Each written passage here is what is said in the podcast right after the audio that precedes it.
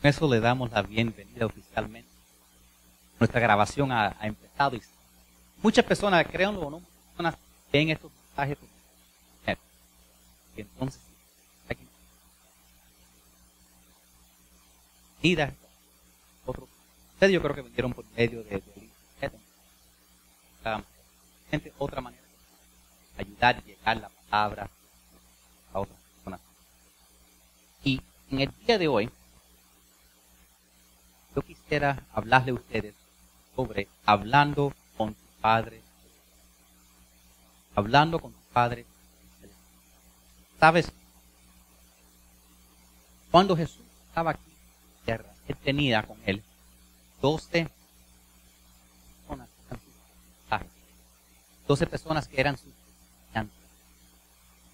Le llamamos los discípulos. Y estos 12 vieron a Jesús hacer muchas cosas. Lo vieron a él calmar la tormenta. Lo vieron a él sanar los enfermos. Vieron a Jesús sacar demonios fuera de personas. Vieron a Jesús hacer grandes cosas. Vieron a Jesús hacer increíbles prédicas. Vieron a Jesús darle de comer a cinco mil personas solo con básicamente el lonche. ¿Y sabes qué? Ellos, interesantemente, no veo en la Biblia donde nunca le dijeron, Jesús, enséñanos cómo darle de comer a cinco mil. Lonche de un Nunca veo donde le dijeron a Jesús, Jesús, enséñanos cómo nosotros podemos predicar como tú predicas. Tampoco veo donde Jesús le preguntaron sus discípulos, Señor, enséñanos cómo es que nosotros podemos hacer los milagros. Señor, ¿cómo podemos levantar un muerto? ¿Sabe lo que sí le preguntaron? Preguntaron, Jesús, enséñanos a orar. Qué raro, ¿verdad? ¿Sabe por qué? En la oración está el poder del cristiano. En la oración está el poder. Ellos sabían que si están conectados con oración a Dios, los milagros vienen. Si están conectados a Dios, la palabra sale. El poder viene de la oración. Yo lo he dicho antes y lo diré otra vez. Mucha oración en tu vida, mucho poder en tu vida. Poca oración en tu vida, poco poder. El poder de cristiano está en la oración. En Lucas 11, Lucas 11, capítulo 11, versos del 1 al 2, se lo voy a poner ahí están en la pantalla. Uno de los de sus discípulos se le acercó y le dijo, Señor, enséñanos a orar. Y Jesús dijo, deberían orar de la siguiente manera. Padre, que siempre sea santificado tu nombre. Voy a parar ahí, porque nosotros leemos estas cosas y sabemos el Padre nuestro, lo hemos escuchado, pero no sabemos el impacto que eso tuvo en las personas que escucharon eso. Porque en el Antiguo Testamento, en ningún lugar, nadie refirió a Dios como Padre. Ahí eso fue algo grande que Jesús diga Padre. Lo que es más, Jesús con el tiempo no usó la palabra Padre, usó la palabra Abba. La palabra Abba, si tú eres un muchacho del, del Oriente, es una, es una de las primeras palabras que aprendes. Igual que aquí el niño, la primera palabra que se le enseña a un bebé es papá, papá, papá, papá, papá, o mamá, mamá. Ah, ¿ya? Entonces, Abba no es como decir padre, es decir papi, papito, daddy. ¿Entiendes? Y entonces, ¿por qué es que cuando Jesús dijo esto y dijeron, wow, Jesús nos estaba enseñando que Dios quería que nos, que cuando oremos a Él empecemos con Padre. Hay una razón por esto. Vamos a decir que tú eres una persona que, que eres tímido, que usas simples palabras, porque tú, y, y entonces a lo mejor piensas, es que yo no sé cómo orar porque yo no uso las palabras con las personas que oigo en la iglesia que tienen estas grandes oraciones. ¿Sabes qué? Lo que Jesús nos estaba tratando de enseñar es que no se trata de las palabras, se trata de la relación con Dios. Y nosotros todos tenemos el derecho de, cómo nos llaman. Tú puedes tener un nombre, pero a lo mejor tú dices, no, yo quiero que me llamen Así como me siento cómodo. Me llamen así. Fíjate cuál es mi nombre. Eso es lo que todo el mundo me llama. Y eso es lo que quiero que me llamen. ¿Entiendes? Es de la misma manera. Dios dijo, yo sé todos los nombres que hay para mí. ¿Ok?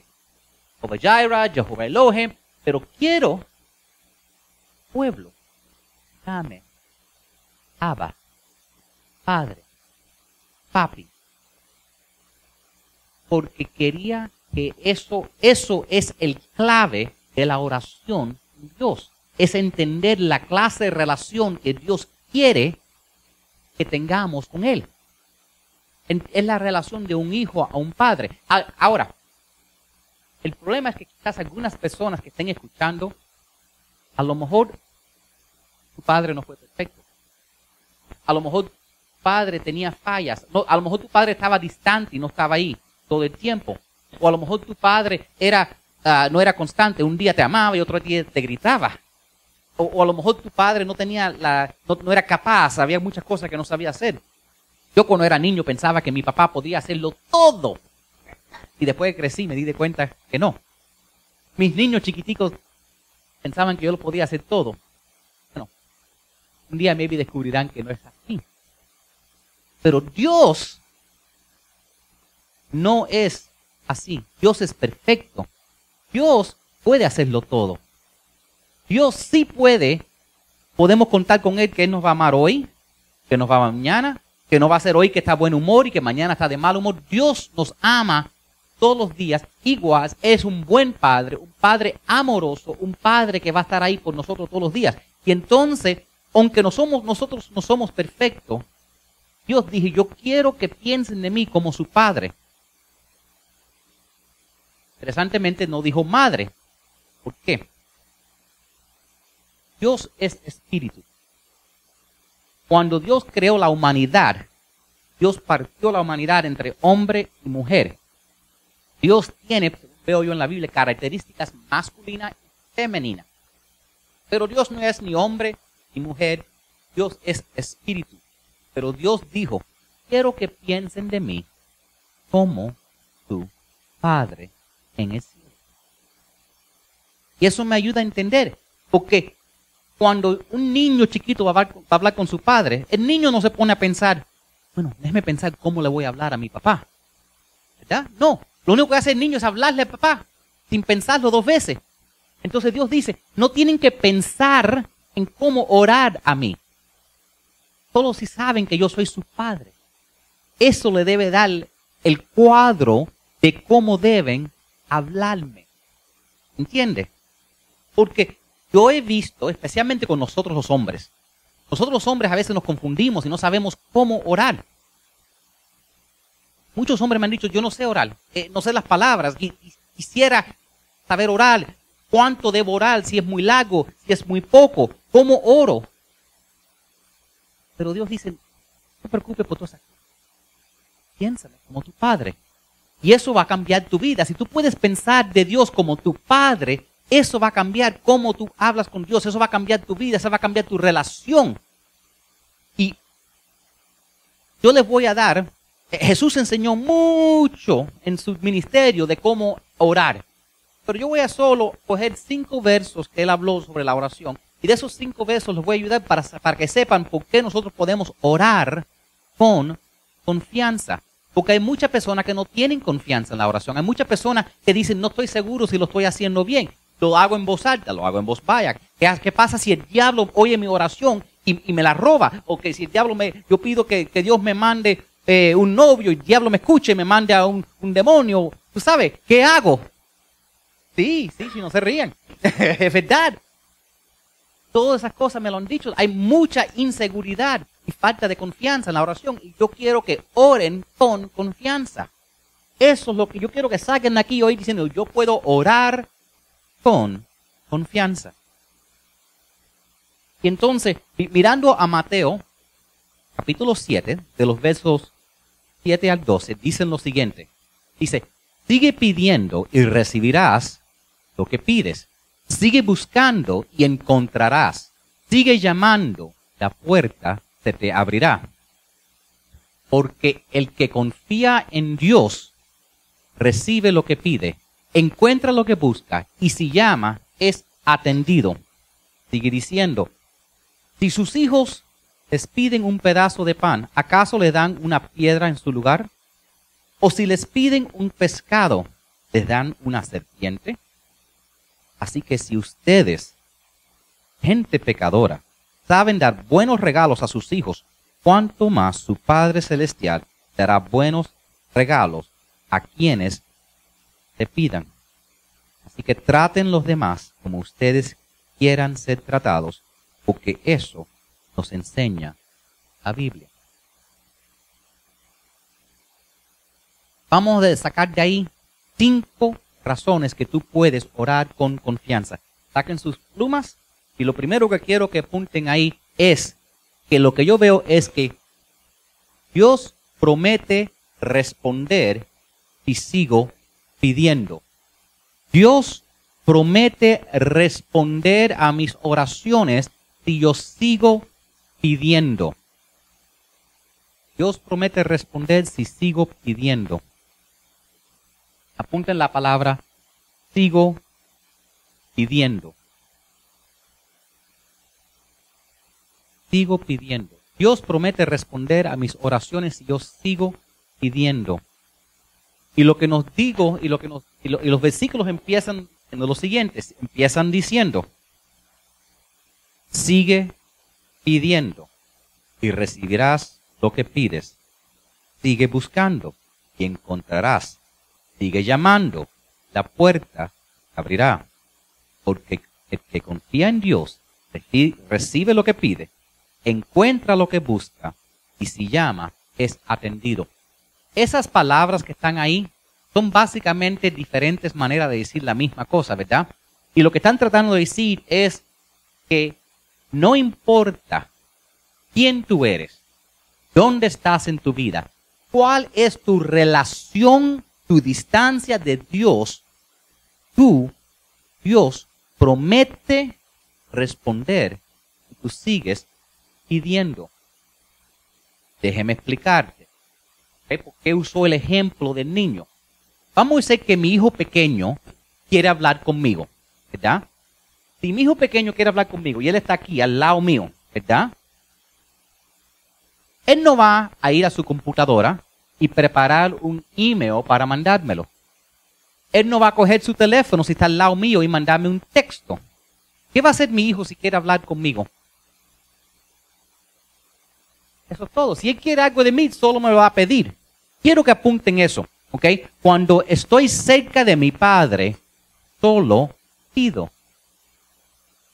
Qué simple, ¿verdad? Si estoy cerca de mi padre, solo pido.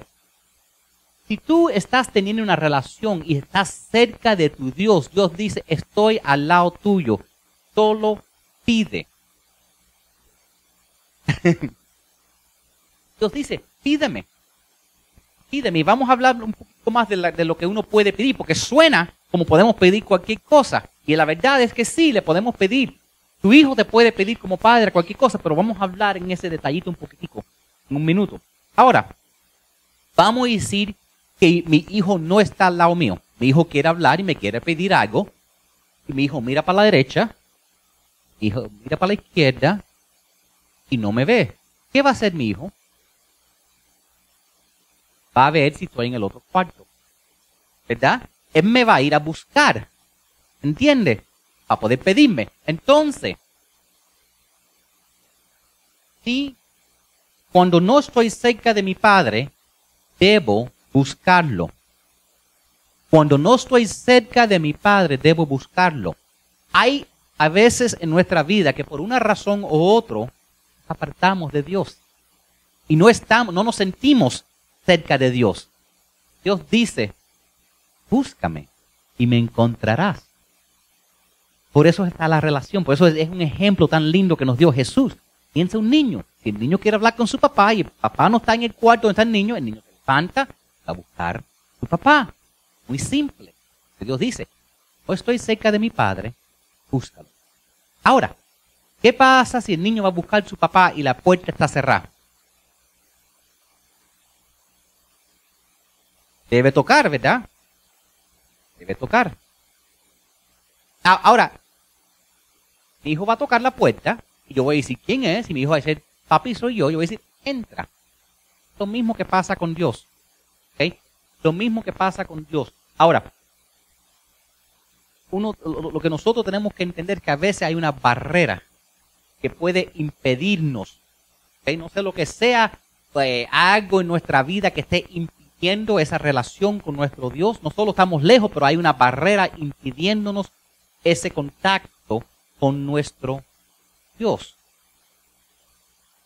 Dios dice, cuando una barrera está en el camino, clamo, clamo, papi, soy yo. Dios, yo sé que no te he hablado en un ratico, pero te necesito ahora. Cuando el Señor dice, clama a mí. Cuando tú hay algo entre tú y Dios, tú clama y Dios te escuchará. Lo que es más, lo que Dios nos está enseñando es que no importa quién tú eres, no importa que lejos estás de Dios, simplemente el acto de tú buscar tu Padre en el cielo te acerca más a Dios. ¿Entiendes? Te va acercando a Dios. Porque se trata de la relación que Dios quiere tener contigo y no de las palabras. ¿Entiendes? Ahora, como dije, buena como puedo pedir cualquier cosa, ¿verdad? Pero, que sepan que sí, pueden pedir cualquier cosa. ¿Sabe por qué? Primera razón es porque Dios nunca me dará algo que no sirva. Quiero que apunten eso. Dios nunca me dará algo que no sirva. Dios nunca me va a dar algo que no sirva. Tú puedes pedir algo, y no te, si tú vas a pedir algo bueno, Dios no te va a dar algo que no sirva para nada. Eso es lo que vemos cuando miramos el verso 9. El verso 9 dice, y si sus hijos le piden un pedazo de pan, ¿acaso le dan una piedra en su lugar? Claro que no, ¿verdad? Si tú le pides a Dios, Dios, necesito alimento, necesito ayuda. Dios no te va a dar algo que nos sirva. Bueno, aquí hay una pila de piedras. Dios no te va a dar algo que nos te sirva a ti. ¿Por qué? Porque tenemos un Dios ama. Tenemos un Dios que se preocupa por nosotros. Entonces Dios nunca te va a dar algo que nos sirva. Nunca te va a dar algo que nos sirva. Nunca, nunca, nunca. Tú puedes pedir cualquier cosa, porque a veces la gente se preocupa, ¿qué pasa si, si no sé qué pedir? y si lo que estoy pidiendo no es, no es lo, mejor para mí. ¿Qué pasa, ¿Qué pasa si lo que estoy pidiendo pueda que, que me haga daño? ¿Verdad? A veces no han pensado eso. ¿Qué pasa si estoy orando para, porque me quiero casar con Mario, pero qué pasa si Mario no sirve para nada? Quizás Mario va a ser lo peor que pueda pasar en mi vida. Quiero que apunten el tercer punto. Dios nunca me dará algo que me pueda hacer daño. Dios nunca me dará algo que me pueda hacer daño. Esa es otra razón que tú puedes orar con confianza, porque Dios nunca te va a dar algo que te pueda hacer daño. Tú puedes pedir, ¿ok? mi hijo puede decir, papi, yo puedo tomarme la botella de cloro. Yo no me voy a poner bravo con él. ¿Qué le voy a decir?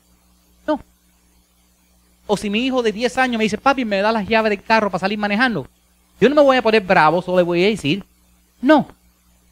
Porque no voy a dejar que nada le pase a él. No le voy a decir sí a algo que le haga daño. Es lo mismo con nuestro Dios. Dice en el siguiente versículo, y si les piden un pescado, ¿les, dan una serpiente? Claro que no. Tú le puedes pedir cualquier cosa. Eso me da mucha confianza orando a mi Dios, sabiendo que yo no tengo que preocuparme que si no le estoy pidiendo algo, si no, sé, le estoy pidiendo algo y me va a hacer daño. Dios nunca te va a dar algo que te da daño. Eso es una de las razones que a veces Dios nos dice que no. Porque a veces estamos pidiendo algo y Dios dice, ¿tú sabes qué? Esto te va, te, te va a dar daño. O a lo mejor Dios te dice no a veces, ¿sabes por qué? Porque a lo mejor dice, ¿tú sabes qué? esto no es lo mejor para ti. Lo que es más, quiero que apunten eso. El número cuatro. Dios me dará solo lo que es mejor para mí. Dios me dará solo lo que es mejor para mí. Dios sabe mucho más que tú. Dios te conoce a ti más que a ti te conoces a ti mismo. Y Dios sabe qué te va a hacer daño. Dios sabe lo que nos sirve. Y Dios sabe qué es lo mejor para tu vida. Entonces, lo que es más, mira, mira el verso 11. Verso 11 dice, así que si ustedes, gente pecadora, saben dar buenos regalos a sus hijos. Yo soy un padre, a mí me encanta darle regalo a mis hijos. Antes que venga la Navidad, yo estoy planeando. ¿Ok? ¿De dónde tú crees que modelamos eso? Dios. Porque de tal manera amó Dios el mundo que dio. Dios es Dios que le gusta dar. Entonces dice, si ustedes saben dar buenos regalos a sus hijos, cuánto más su Padre Celestial dará buenos regalos a quienes lo pidan. Tú puedes orar con confianza, sabiendo que si sigues pidiendo, Dios promete contestarte. Tú puedes orar con confianza sabiendo que si tú estás cerca, lejos o hay una barrera en el camino, solo tienes que pedir, buscar o clamar. Pero Dios promete, sigue pidiendo, Él promete contestarte la oración. Él promete no darte algo que no sirve. Él promete no darte algo que te pueda hacer daño. Lo que es más, Él promete darte lo mejor. Ahora, quiero que entiendan algo. Quiero que entiendan algo. Que pueden orar con confianza. Quiero que entiendan que Dios no es tu siervo. Dios no es el mago de la lámpara, que tú le pides lo que tú quieres y te da lo que tú quieres. Dios es Dios y yo no lo soy. Dios no es una maquinaria como, aquí, por ejemplo, hay una maquinita que tiene papitas, tiene sándwiches, tiene cosas. Pero tú sabes, entonces, si yo le pido algo a esa máquina, él, me lo da. Dios no es así, no es Dios que tú le pidas cualquier cosa y te lo va a dar. Lo que es más, yo me he dado cuenta que si hay una máquina, chuchería, un vending machine, y yo le veo que tiene un sándwich, nunca en esas máquinas están los mejores sándwiches. Nunca. Los mejores sándwiches son cuando yo veo un lugar y le pido, hazme un sándwich en este pan, en esta carne, este queso, hazme sándwich así me gusta. Ese es el mejor sándwich. Y Dios eso es lo que quiere hacer para nosotros. No quiere darte simplemente lo que tú pides.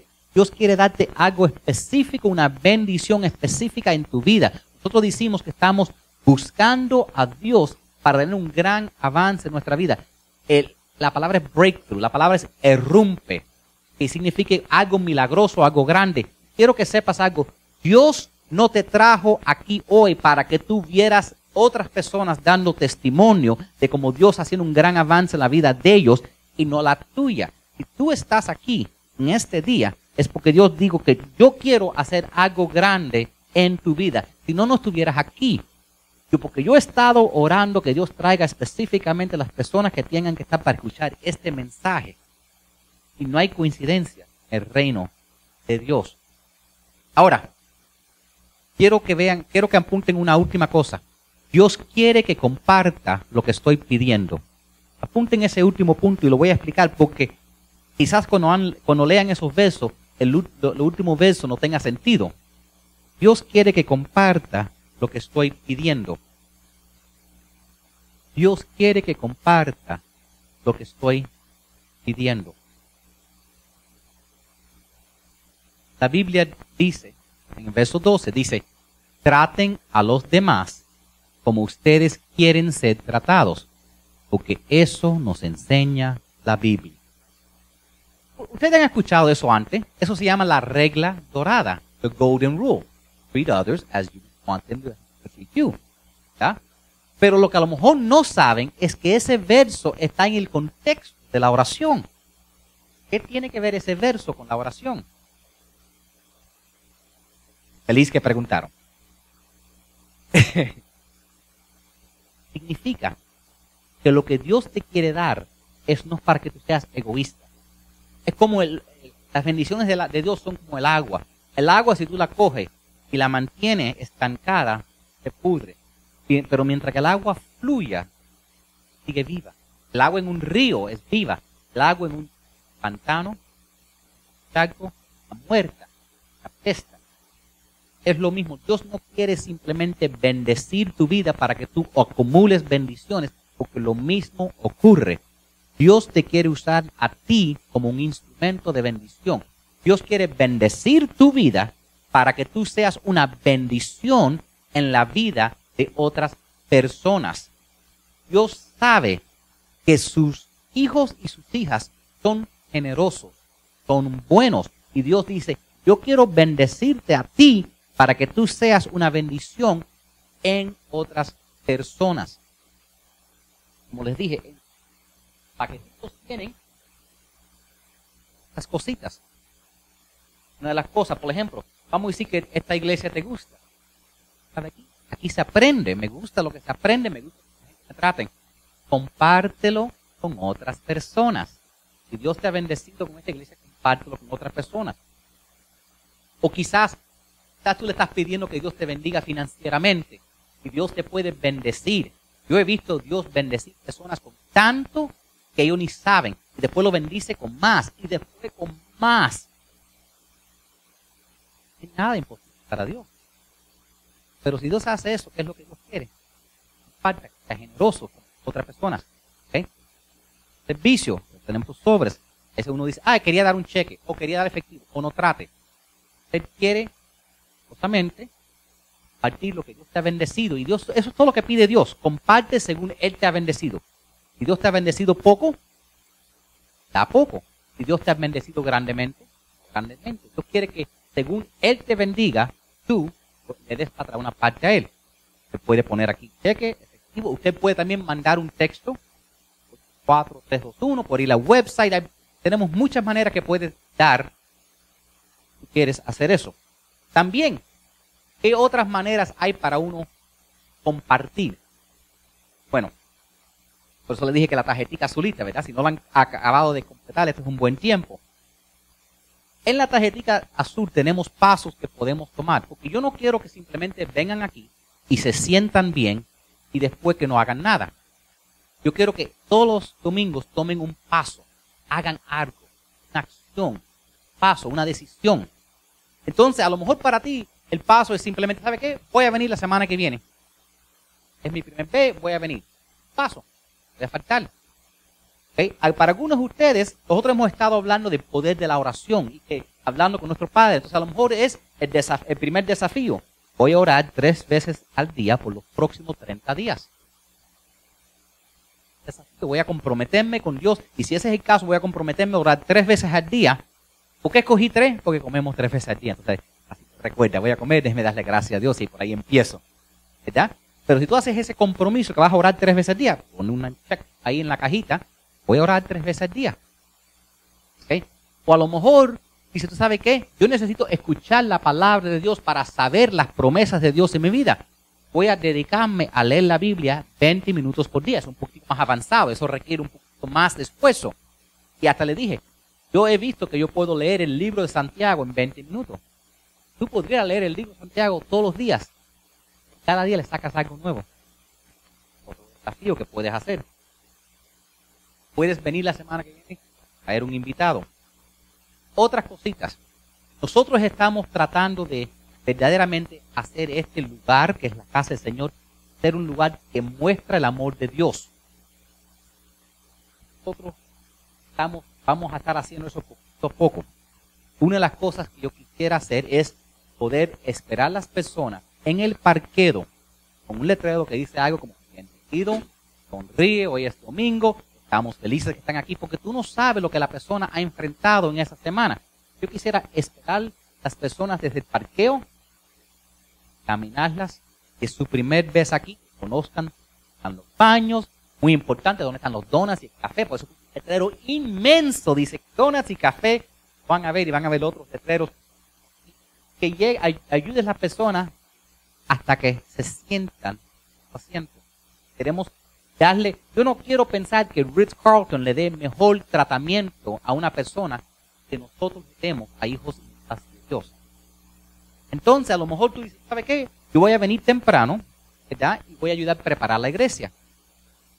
Lo puedes hacer por lo menos una vez al mes, entonces así lo rotamos. O a lo mejor, ¿sabe qué? Voy a quedarme tarde y voy a ayudar a recoger la iglesia. O voy a, quiero, si quieres ser la persona que está de afuera antes del servicio y, um, y, esperar a los invitados, puede cliquear ahí. ¿Estás interesado en dar clases? Puedes chequear ahí, dar clases. Todo esto son maneras que tú puedes dar para atrás. Porque Dios te quiere que tú seas una bendición en otras vidas. Te quiere bendecir a ti para que tú seas una bendición. Yo empecé como maestro de niños. Y lo quiero decir porque a veces los hombres, cuando digo clases de niños, inmediatamente los hombres dicen, ah, está hablando con las mujeres, las maestras. No, estoy hablando con los hombres. Porque los hombres podemos hacer todo mejores que las mujeres. ¡Ah! No me tiren nada. Yo dije eso para darle, para darle un desafío a las mujeres. Simplemente porque tiene los padres el día más importante del año. Sé por qué la mamá pasa una sola vez al año. Pero, a veces hablo, cada vez que hablo de maestros, tú sabes, hemos, quiero que sepan antes, que se vayan, tenemos cake fuera. Cake, cake, feliz cumpleaños, María, todos los que han este mes. Yo no cumple este mes. Perfecto. año. Sabía tu nombre. Yo hice el cake, mira. Yo hice, mira cómo Dios trabaja. Yo, yo chequé y dije, hay una sola persona en este momento que cumple este mes. Le dije, come ahí, feliz cumpleaños María. Cogí el cake, estaba saliendo, pero alguna, no sé si esto te pasa, tú estás saliendo por la puerta para afuera y Dios dice, ¡ay, para! dale para atrás, dale para atrás. No, pero eh, dale para atrás. Hay otra persona que va a cumplir. Pero Dios no hay más nadie. Hay otra persona. Ponla ahí, pero yo no tengo el nombre. Ponlo. Yo fui para atrás a la mujer. Señora, um, ¿alguien más va a cumplir? ¿Quién? No sé. ¿Serious? Ya, ponme ahí.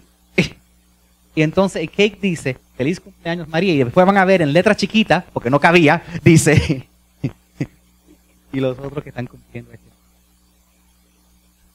así trabaja Dios. True story. Verdaderamente se me para los pelos porque yo dije, soy un loco haciendo esto. ¿Ya?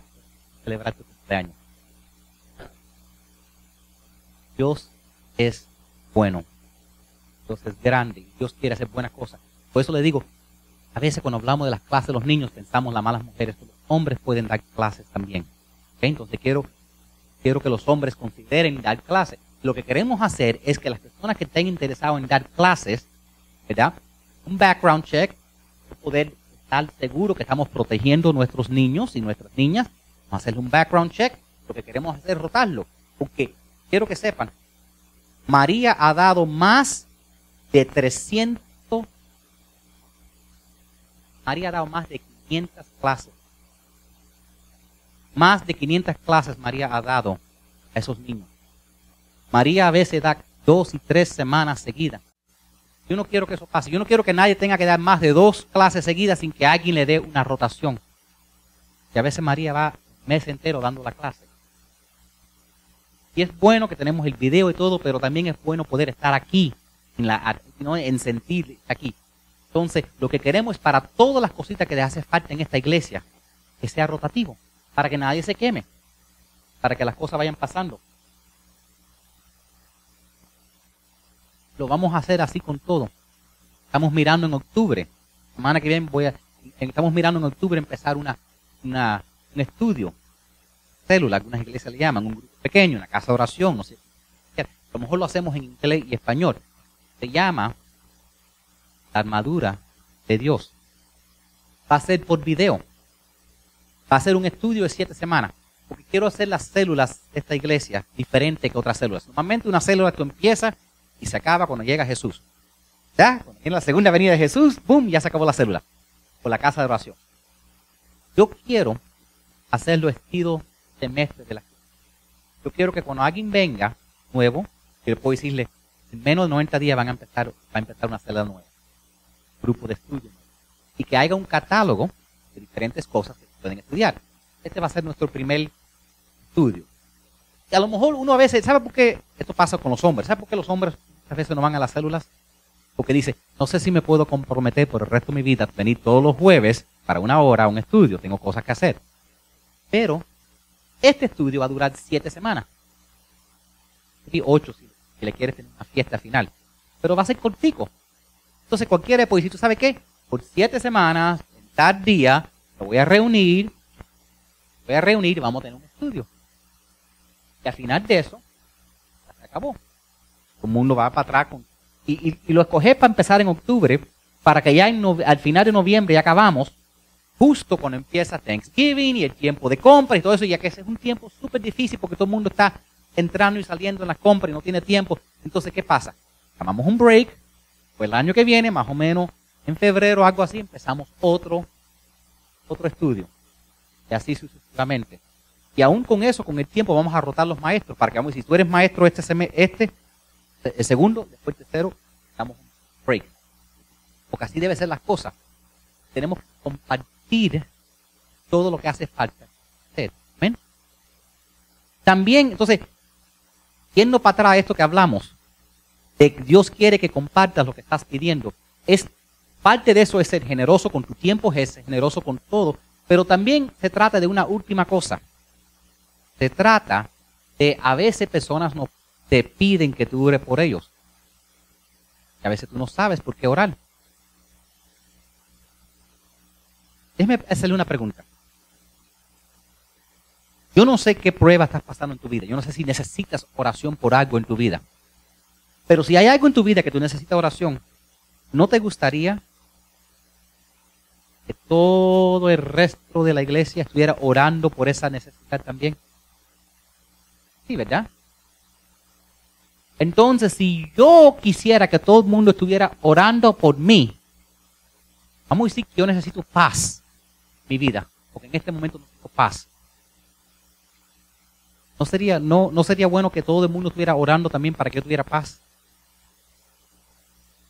Dice el versículo, traten a los demás como ustedes quieran ser tratados, porque eso nos enseña la Biblia. Si tú quieres paz en tu vida, ora para que los demás en esta iglesia también tengan paz en su vida. Cuando yo leo el libro de Job, no sé si saben la historia de Job, Job era un hombre que perdió todo en su vida, perdió su salud, perdió sus hijos, perdió su negocio. Y oró y oró y oró y oró y se mantenió en fe. Pero tú sabes cuándo Dios le restauró su salud, cuando Dios le restauró su negocio, su familia, cuando él empezó dando sus... Dios quiere que seamos enfocados hacia afuera y no enfocados hacia adentro. Si tú quieres un gran avance en tu vida, empieza pidiéndoselo también por otras personas. Si tú necesitas, si tú estás en una situación financiera y tú necesitas ayuda financiera, pídelo. Vamos a decir que tú necesitas, tu salud no está bien. Dios, ayúdame con esta situación en mi salud. Dice, pida, Dios, a las otras personas que están en la iglesia, y tú sabes quién son, que también están enfrentando un problema de salud. Señor, ayúdalos a ellos también con su salud. Muchas veces Dios está esperando que tú empieces orando para otras personas para bendecirte a ti. Porque lo que Dios te quiere dar, Él quiere que lo compartas traten a los demás como ustedes quieran ser tratados. Como resumen, tú y yo podemos orar con confianza. No tenemos que preocuparnos de las palabras, porque sabemos que se trata de la relación con nosotros como sus hijos e hijas, con nuestro Padre Abba, cielo, no de las palabras. Sabemos que si estamos cerca, podemos simplemente pedir. Estamos lejos, lo buscamos. Si hay una barrera, clamamos y Dios promete responder. Seguimos pidiendo. Ora con confianza, porque Dios nunca te va a dar algo que no sirve. Ora con confianza, porque Dios nunca te va a dar algo que te hace daño. Ora con confianza, porque Dios solo te va a dar lo mejor.